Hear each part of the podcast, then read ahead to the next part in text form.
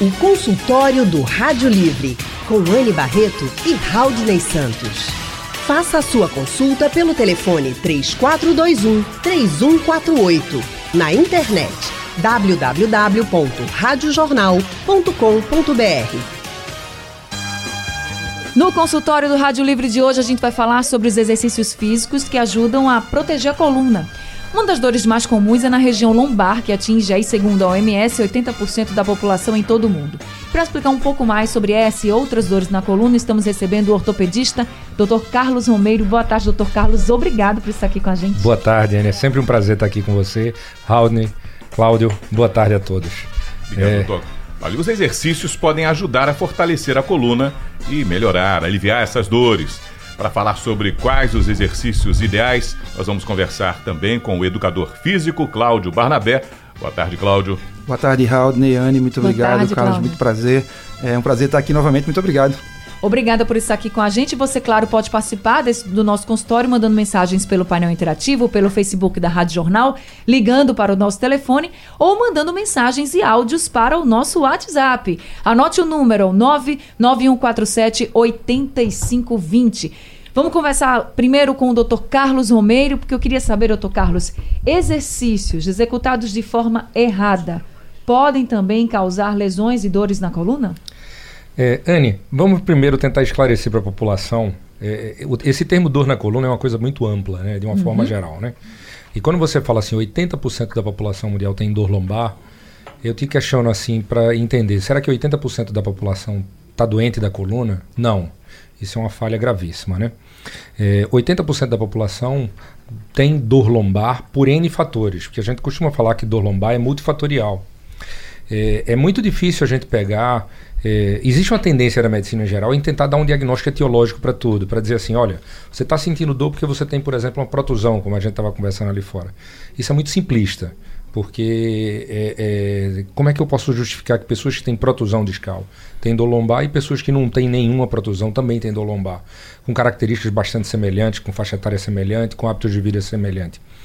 Então, na realidade, se a gente for a, avaliar, é, é, é eu estou terminando até meu mestrado e isso daí é um dos pontos mais forte nisso. Se a gente for avaliar do ponto de vista antropológico o homem, desde a origem, a gente, o Homo sapiens, é, é, ficamos em pé pela primeira vez há 6, 7 milhões de anos atrás. O homem é o único mamífero bípede da face da Terra, é o único animal bípede ereto da face da Terra. Todos os outros animais que são bípedes não são eretos. Então, é, isso é um, provoca uma sobrecarga em todo o eixo de carga da gente, e principalmente nessa região lombar, que é uma região ao contrário das outras regiões do corpo, como a região torácica, onde a gente tem um processo de estabilização muito forte. Por exemplo, na região torácica a gente tem as costelas, o arco costal, o gradil costal, que estabiliza com o externo na frente. Isso dá uma estabilidade muito grande. Na região lombar, a gente tem mais ou menos na região lombar, para você entender, a gente tem um eixo posterior, que é a coluna vertebral, e a gente não tem mais nada de, de, de, de osso para sustentar isso. É como se você quisesse construir uma casa com uma uma coluna apenas num dos cantos da casa. Você pensa como isso é difícil ficar em pé. Então, para isso, há, devido a isso, há uma sobrecarga absurda na região lombar, na região abdominal, em toda a região que pode provocar dor de uma forma geral. Então, a dor lombar, na maior parte dos casos, não está associada a doenças em si, e sim a hábitos de vida. Existem fatores de riscos que aumentam de forma substancial a incidência de dor lombar. E esses fatores de risco são muito mais relacionados a hábitos de vida, são fatores mecânicos, como, por exemplo. Ô Carlos, toma um golinho d'água. Quem está falando com a gente é o médico ortopedista, atendente do INCOR, do Instituto Coluna e Ortopedia do Recife, que fica no empresarial Rio Mar Trade Center. Telefone de lá é o 3877 8823. Obrigado, Rony. Então, é, se você for pensar em termos de dor lombar, a gente tem fatores de riscos. Os fatores de riscos eles podem ser divididos em fatores mecânicos, que entra primordialmente o sedentarismo, é, a, a, a, o tempo prolongado sentado, é, existe até um ditado que fala o seguinte, que sentar é o novo fumar. Só para você ter ideia de como isso é agressivo para o corpo humano de uma forma geral. Né? Então, quando a gente senta, a gente estabiliza na região lombar todo o peso, a gente não tem um balanço do corpo, onde esse peso é dividido de um lado para o outro. E do ponto de vista mecânico também vem o sobrepeso. Então, a sociedade da gente, de uma forma geral, hoje em dia está sedentária, está obesa e está sentada o tempo todo. Todo mundo trabalha sentado. Em nenhum momento da história a gente precisou passar oito horas em frente a uma tela de computador. Hoje a gente passa oito, dez, doze horas. Passa até mais, às vezes. Até né? mais. Então a sociedade da gente está é sentar, tá sentada, está com sobrepeso e está sedentária. Mas outros fatores também entram no surgimento do lombar, fatores importantíssimos, que são os fatores que a gente chama de psicossociais e também comportamentais, que entram estresse, ansiedade, depressão, é, distúrbio de sono, como a gente estava discutindo lá fora e tabagismo. Então são esses oito são sem dúvida nenhuma os maiores fatores de risco para dor lombar. E se a gente for avaliar, a sociedade da gente também está estressada, a sociedade também está ansiosa, a sociedade da gente está dormindo mal de uma forma geral. Cláudio estava até falando que tem, tem trabalhado nessa, nessa parte aí de sono bastante. Então, quando a gente pega assim, é, é, é, os pacientes chegam para a gente de uma forma geral, eu tenho um dor lombar, e a gente traça um perfil dele, ele se encaixa na maioria dos fatores de risco. Então fica muito difícil tratar do lombar, porque tratar do lombar não é você chegar no consultório, você deixar a sua dor e ir embora. Tratar do lombar exige um esforço absurdo do paciente. O paciente precisa modificar hábitos de vida de uma forma geral. Mas para quem, por exemplo, faz exercícios de alto impacto, eles se fizerem de modo errado, se, como o doutor Cláudio sempre veio aqui, sempre disse, ah, não faça sem orientação, também pode causar alguma lesão, algum problema na coluna de uma forma geral? Não, isso, isso é essencial, né? Ah, você buscar o suporte eh, de um profissional da educação física é essencial, não se recomenda de jeito nenhum. O que, que os estudos mostram de uma forma geral? Acham, o que, que a gente fala de exercício de alto impacto? Né? Impacto, na realidade, é impacto sobre a coluna de uma forma geral. Atividades de impacto como saltar, pular, correr. Essas atividades de impacto estão relacionadas realmente ao aumento de dor lombar em pacientes que apresentam desgaste nos discos. Os discos intervertebrais, eles são como amortecedores da coluna, de uma forma geral. Né? Então, esse sistema de amortecimento, ele pode estar. Tá. É muito difícil a gente proibir. Veja, veja como é difícil para você ver, traçar personalidade. Eu gosto de correr. Eu conheço várias pessoas que correm, conheço vários maratonistas. A maioria deles, quando tem a crise da, do lombar, vai para mim. Eu digo, ó, se eu fosse tu, eu não corria mais não. Ele disse, ó, Carlos, ou eu corro ou eu morro. Eu preciso correr. Eu disse, então tu assume o risco disso aí. Então isso tem, tem que ficar claro. Na realidade, a gente não conseguiu. Existem lesões que são causadas por exercício. O Cláudio vai falar isso até melhor, bem melhor do que a gente de uma forma geral. Mas em relação à coluna vertebral, é, se você, é, você quer fazer um exercício de impacto, qual é o, o conselho que a gente dá? Trabalha muito core. Tem um core muito reforçado, porque esse core vai ser exigido nas suas atividades de impacto. O core, a, a cadeia muscular que a gente chama de core, core é núcleo em inglês, de uma forma geral. São os músculos que compõem, de uma forma simples para o ouvinte escutar. O abdômen é um deles, mas não só o abdômen, é, é compõe o núcleo do corpo da gente. Se a gente pensar o corpo da gente como uma caixa, onde saem os membros, onde sai a cabeça. Essa caixa seria mais ou menos de forma simplória o core. Cláudio, então quer dizer que exercícios abdominais, se a gente fosse traduzir aqui para os nossos ouvintes, para fortalecer o abdômen, por exemplo, que muita gente faz em academia, pode realmente também fortalecer a coluna? Sem dúvida, Anne. É, depois dessa brilhante explanação antropológica que o Carlos deu aqui, isso me dá um gancho para falar sobre a condição do sentar é o novo fumar.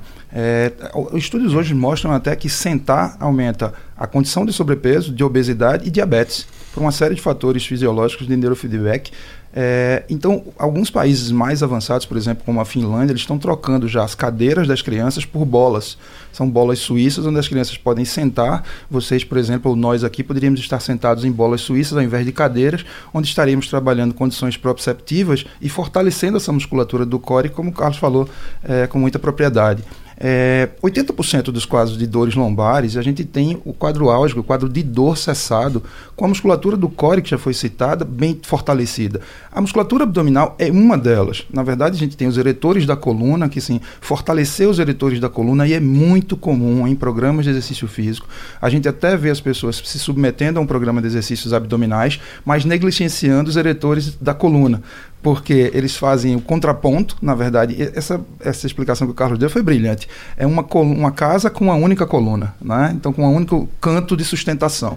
Então imagine hoje a população ficando cada vez mais obesa, nós homens temos uma tendência de acúmulo de gordura central, o nosso centro de gravidade fica a 2,5 centímetros e meio ali à frente do sacro, ali na altura da pelve. Então imagine, o abdômen cresce, eu a, com esse abdômen obtuso, eu aumento o arco lombar, diminuo o espaço interdiscal, que também já foi citado, consequentemente vem a dor. Então, na verdade, a, a dor lombar ou a dor na coluna vai acometer mais de 80% de nós adultos em algum momento da nossa vida, não obstante precisa estar doente da coluna, mas é a segunda maior causa de afastamento do trabalho. E a gente hoje não tem um trabalho específico para fortalecer essa coluna, e aí some-se tudo que foi falado a gente tem 30% da população mundial tendo síndrome da apneia obstrutiva do sono, 50% tem insônia. Então, se você não dorme, você tem aumento de sensibilidade à dor. Consequentemente, não tem um trabalho abdominal, vai engordar consequentemente vem a dor lombar e essa dor é incapacitante. Ou a dor, eu, a gente está falando de dor lombar porque é mais prevalente, mas a cervicalgia, a dorsalgia é, é, também tem as suas prevalências. É, e, consequentemente, vai fazer afastamento do trabalho ou até incapacitante. Ou seja, imagine você trabalhar com dor nas costas. Imagine Difícil. você não conseguir sentar direito. Então, há também uma crendice, por exemplo, estudos clássicos do Narrenson mostram que a cadeira ideal, a ergonomia ideal da cadeira, ela fica a 110 graus e não a 90. Então, tem muita gente que senta a 90 graus. Isso aumenta o arco lombar. Uma cadeira que não tem o espaço para o bumbum passar e projetar a coluna como ela deve ser projetada. Então, até a ergonomia, até o estudo da, da projeção das cadeiras deveria ser melhor adequado a posição à frente de um computador. Eu estou vendo que a altura do computador dos seus olhos está muito bem colocada. Já do Haldane está mais abaixo. É, estudos de ergonomia já pro, é, sugerem que você pusesse apoios na sua tela, que isso fosse mais alto para proteger essa coluna. Mas sem sombra de dúvida, voltando à sua pergunta, os exercícios abdominais fazem parte, fazem parte sim de um programa de profilaxia e terapêutica de dores na coluna. Então, Cláudio, a gente prometeu, vamos começar esse bloco respondendo quais são os melhores exercícios para proteger a coluna. Bom, é, com relação a melhores exercícios, os trabalhos que fortalecem o core, exercícios contra resistência. Então, eles são muito comuns é, na musculação, mas não é só a musculação. Exercícios localizados, exercícios funcionais. A gente estava conversando aqui em off com o Dr. Carlos. Na verdade, é, corredores que são acometidos de dores nas costas e querem, não querem deixar de correr, mesmo com dores nas costas, mesmo agravando um quadro inflamatório de coluna, esses às vezes negligenciam quando na na grande maioria das vezes, quase que a totalidade das vezes, negligenciam os trabalhos contra a resistência, os trabalhos de força, de fortalecimento. Então, estudos é, epidemiológicos têm mostrado que quem faz apenas trabalhos aeróbicos, corredores, que não fazem trabalhos contra a resistência, são acometidos no processo de sarcopenia, que é a perda da massa muscular, e tem menos massa muscular do que um sedentário, inclusive.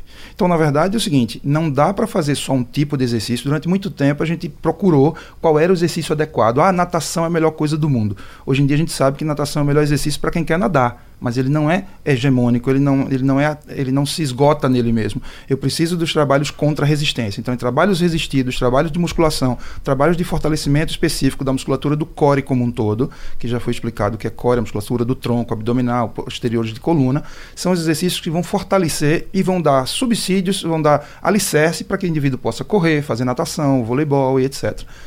Professor e, e doutor, o, o, exemplo que vocês deram aqui, usar os dois da casa com a coluna só no canto para sustentar o corpo é muito interessante. Eu fico imaginando, doutor Carlos, que então o homem moderno está fadado a ser um, ele, o, o, gordinho, então, assim feito eu, nós somos uns resistentes, né? Porque a estrutura já era para ter desabado. Então, como eu entendo que deve ter muitos resistentes como eu nos ouvindo nesse instante, como é que a gente deve cuidar para melhorar? Para que essa resistência nos leve até mais adiante, porque, pelo jeito, todos nós no envelhecimento vamos ter problemas de, de uma coisa ou de outra, e a coluna é uma das que nós elegemos e que pode nos causar mais problemas, né? Então, como é que se prevenir e fazer com que isso seja suavizado, doutor Carlos? É, Haldner, a primeira coisa que, que eu procuro falar para todo paciente que chega para mim é o seguinte. Primeiro, você não tem a obrigação de ser atleta de alto rendimento. Sim. Não confunda isso. Você é um cidadão comum. Você não precisa ser um atleta de alto rendimento. Tá certo? Você chegam colegas para mim, amigos, não, mas eu quero competir crossfit. Disse, Poxa, tu é médico. Como é que tá aí? Não entendi onde é que tá entrando aí. Ou seja, você pode fazer o seu crossfit, contanto que seja bem orientado, voltado para aquilo. O que a gente objetiva, na realidade, é a busca da saúde e não da alta performance humana. Então, é, existe até alguns é, especialistas aí que estão divulgando é, especialistas em alta performance humana. Poxa, não é por aí. A gente não pode pegar um cidadão comum, você que sai de casa cedo, vem para o seu trabalho, passa seis horas sentado, tá certo? tem sua família, tem suas obrigações, tudo isso, e querer que você se transforme num, numa, num, num modelo da Rede Globo com barriga tanquinho. Hum. Não é esse o objetivo. O objetivo é manter saúde. Então, para manter saúde, você precisa manter pelo menos o básico. Você lutar contra o sobrepeso e, e, e a obesidade também não é aquela ninguém não é todo mundo que tem que ser magro esquelético com um, um, um, índice de massa corporal perfeito. Não não é a busca da perfeição não é o objetivo tá certo? A gente muitas vezes a gente costuma falar eu prefiro um gordinho que esteja fazendo na, esteja na academia dormindo bem saudável do que um magrinho que não faz nenhum tipo de exercício e quando você vai ver ele está com colesterol alterado está com tudo alterado mas aí está então, a busca primordial é o equilíbrio. Não, todos os extremos são perigosos. Tanto o extremo para um lado, como também, como a gente falou, o overuse. Né? Hoje a gente tem muitas lesões ortopédicas por overuse, que é o overuse significa a sobrecarga. É você estar tá ultrapassando, fazer, fazer exercício demais, você está ultrapassando o limite do ser humano. Eu tenho alguns pacientes, eu não posso falar o nome deles, são pessoas famosas, mas são ex-atletas de futebol, famosos aqui, e que tem problemas seríssimos, coluna lombar, joelho quadril. Ou seja, você ultrapassa aquele limite do, do, de alta performance e você desgasta também todas essas articulações. Então, é buscar o equilíbrio. Se você mantiver atividade física regular, como o Cláudio falou, buscando uma atividade resistida para você ganhar massa muscular, é muito importante, com envelhecimento ainda mais, a gente buscar a manutenção de massa muscular. A massa muscular não é que você precisa ser musculoso, definido. Mas você precisa ter, principalmente no seu core, uma boa massa muscular. Porque essa massa muscular, ela auxilia em tudo no, na sua vida, até no seu metabolismo. Metabolismo, de uma forma geral, a, a gordura é muito ruim. Então, você ter controle de peso corporal, sem extremismos, você manter a atividade física, contanto que você tenha um equilíbrio, porque também, hoje de manhã a gente estava falando com o Geraldo Freire sobre osteoporose, a atividade resistida, ela ainda não está comprovado o benefício para ganho de massa óssea. Então, para osteoporose, você tem que fazer atividade de baixo impacto, uma caminhada, tá certo? Uma corrida leve, atividade de baixo impacto para você estimular a massa óssea. Então, você tem um equilíbrio. Você, poxa, você, será que você não consegue manter quatro vezes por semana, 45 minutos, uma hora, uma atividade física? Não precisa você fazer três horas, passar três horas na academia. Não é, não é esse o objetivo. A gente não está buscando, né, Cláudio, é, transformar pessoas comuns em atletas de alto rendimento. É absoluto. É, é, você é buscar manter, saúde. Né? Buscar saúde, exatamente. Estamos recebendo o médico ortopedista, Dr. Carlos Romeiro, e o profissional de educação física e fisiologista, o Cláudio Barnabé. A gente tem pergunta pelo WhatsApp que chegou aqui para o nosso WhatsApp da Rádio Jornal. Pode soltar, Big.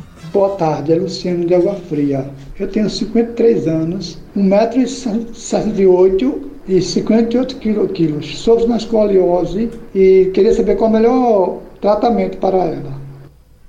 Doutor Carlos, o Luciano que falou. Oi, Luciano. É, é, Luciano, é, escoliose, existem vários tipos de escoliose, vários tipos, tá certo? E existem aqueles que são congênitos, que são escolioses que o, a criancinha já nasce com problema. Existe o mais comum de todos, que a gente chama de idiopático, é aquela que se desenvolve durante o período da adolescência. Existe aquela, por exemplo, estou dando só três exemplos, aquela que a gente chama de degenerativa. É aquela que ocorre em pacientes decorrentes do envelhecimento assimétrico dos discos intervertebrais. Como a gente falou, o disco é a borrachinha que fica entre uma vértebra e outra. Quando ele desgasta mais de um lado do que do outro, ele leva a uma escoliose, porque esse desgaste é assimétrico. Então, o que é importante num caso como o seu, na realidade? É saber o que está te provocando de sintomas, se, se, há uma, um, se há dor associada ou se o problema é apenas a deformidade, tá certo? É, é medir, hoje a gente, para tratar a escoliose, a gente precisa é, ter dados mais objetivos, a gente precisa mensurar quantos graus tem, que a partir daí se determina o tratamento. Então, numa situação como a sua, Luciano, você precisa fazer um, um, um exame que a gente chama uma radiografia panorâmica, é uma radiografia que a gente vê a coluna inteira, e através dessa radiografia a gente consegue mensurar e, através de, um, de uma consulta realmente presencial, a gente poder dar o diagnóstico e o tratamento adequado. Consultório do Rádio Livre hoje falando sobre exercícios físicos para proteger a coluna. Estamos recebendo o médico ortopedista Dr. Carlos Romeiro e o profissional de educação física e fisiologista Cláudio Barnabé. Cláudio, a gente falou que você fortalecer, você fazer exercícios abdominais pode fortalecer realmente a coluna. Agora, qual é o melhor exercício abdominal? É aquele que as pessoas estão mais acostumadas, que você deita no chão e fica levantando com as pernas é, não é com a perna estirada, com a perna dobrada, ou é a prancha que se fala tanto também, quando você fica totalmente estirado no chão e, e fica com apoio com os pés e os cotovelos. Qual é o melhor? A rigor, a rigor, não existe um melhor exercício abdominal, mas de forma pedagógica aqui, Um dos exercícios abdominais mais simples, que vão ajudar a fortalecer a musculatura abdominal, é esse que você acaba de relatar. Eu deito em decúbito dorsal, ou seja, com as costas no chão, a barriga para cima, dobro as pernas, porque o ato de dobrar as pernas diminui o arco lombar, então eu já protejo essa coluna, e eu me movimento no sentido de levar a cabeça na projeção dos joelhos. Esse é o mais simples, é um trabalho é, é específico para core, eu posso usar a ajuda das mãos na lateral do corpo e isso ajuda bastante, mas, a rigor, isso depende muito de pessoa para pessoa. Fazer a prancha é um exercício isométrico que vai ajudar bastante o tônus abdominal, mas quando eu não tenho força suficiente, eu posso, eu posso aumentar o arco lombar e aí aumentar os casos de dor de quem já tem, já é acometido de lombalgia. Então, na verdade, existem os abdominais infra-abdominais, infra-umbilicais, supra-umbilicais, laterais, oblíquos, quando na verdade, se eu puder fazer o simples, o mais básico, esse é o mais importante. A gente estava conversando aqui em off, a gente tem pessoas com peso normal, mas acometidos de sarcopenia, que é a perda de massa muscular. Então, lá no consultório, por exemplo, a gente faz um, um escaneamento por bioimpedância e esse escaneamento me dá o ângulo de fase, que é a saúde celular, ele calcula também a quantidade de massa celular ativa. Então, a gente tem encontrado pessoas, aparentemente, com uma saúde perfeita do ponto de vista físico, antropométrico, no, no entanto, a, o ângulo de fase, a massa magra, a, o tecido celular ativo, inclusive da gordura, que também é medido, muito baixos. Então, na verdade, é, essa perda da massa muscular para pessoas normais, que não precisa ser atleta de alto rendimento, como o Carlos bem falou. Inclusive, eu queria salientar: o esporte de alto rendimento é absolutamente dissociado de saúde. Saúde é uma coisa, esporte de alto rendimento não é saúde. É esporte, é rendimento, eu vou atrás de resultados. Isso não necessariamente te dá saúde ao contrário do que pode pa parecer o imaginário uh, coletivo. Então, na verdade, o exercício abdominal é esse, o mais comum, mas não necessariamente é o melhor. Isso depende de fenótipo, depende de pessoas para pessoas. Tem quem pode fazer esse, tem quem não possa. Então, o melhor é uma avaliação antropométrica, um profissional da educação física para prescrever adequadamente. Tá certo, Cláudio. Muito obrigada por estar no nosso consultório. Infelizmente o tempo acabou, mas a gente quer agradecer muito a sua participação com a gente, trazendo mais uma vez muitas orientações para os nossos ouvintes. Muito obrigada, viu, Cláudio? Eu que agradeço. É sempre um prazer estar aqui com vocês. Muito obrigado. Cláudio Barnabé, a gente é profissional de educação física e fisiologista. Ele atua na Academia Corpo Livre e o telefone é o 3326-1897. Quero agradecer também muito ao médico ortopedista Dr. Carlos Romero, que mais uma vez veio ao nosso consultório trazer informação importante também para a gente se cuidar. E sempre dizendo aqui, gente, se você sente uma dor, se você tem algum incômodo, procura o médico, não deixa de fazer o tratamento. Doutor Carlos, muito obrigada. Anne, Haldney, Cláudio, foi um prazer, como sempre, estar aqui com vocês e estou sempre à disposição. É importante esclarecer a população para esses assuntos de saúde, não de doença, de saúde. Exatamente. Dr. Carlos Romeiro, a gente é médico ortopedista. Ele atende no INCORE, Instituto de Coluna e Ortopedia do Recife, que fica no empresarial Rio Mar Trade Center. O telefone é o 3877 8823.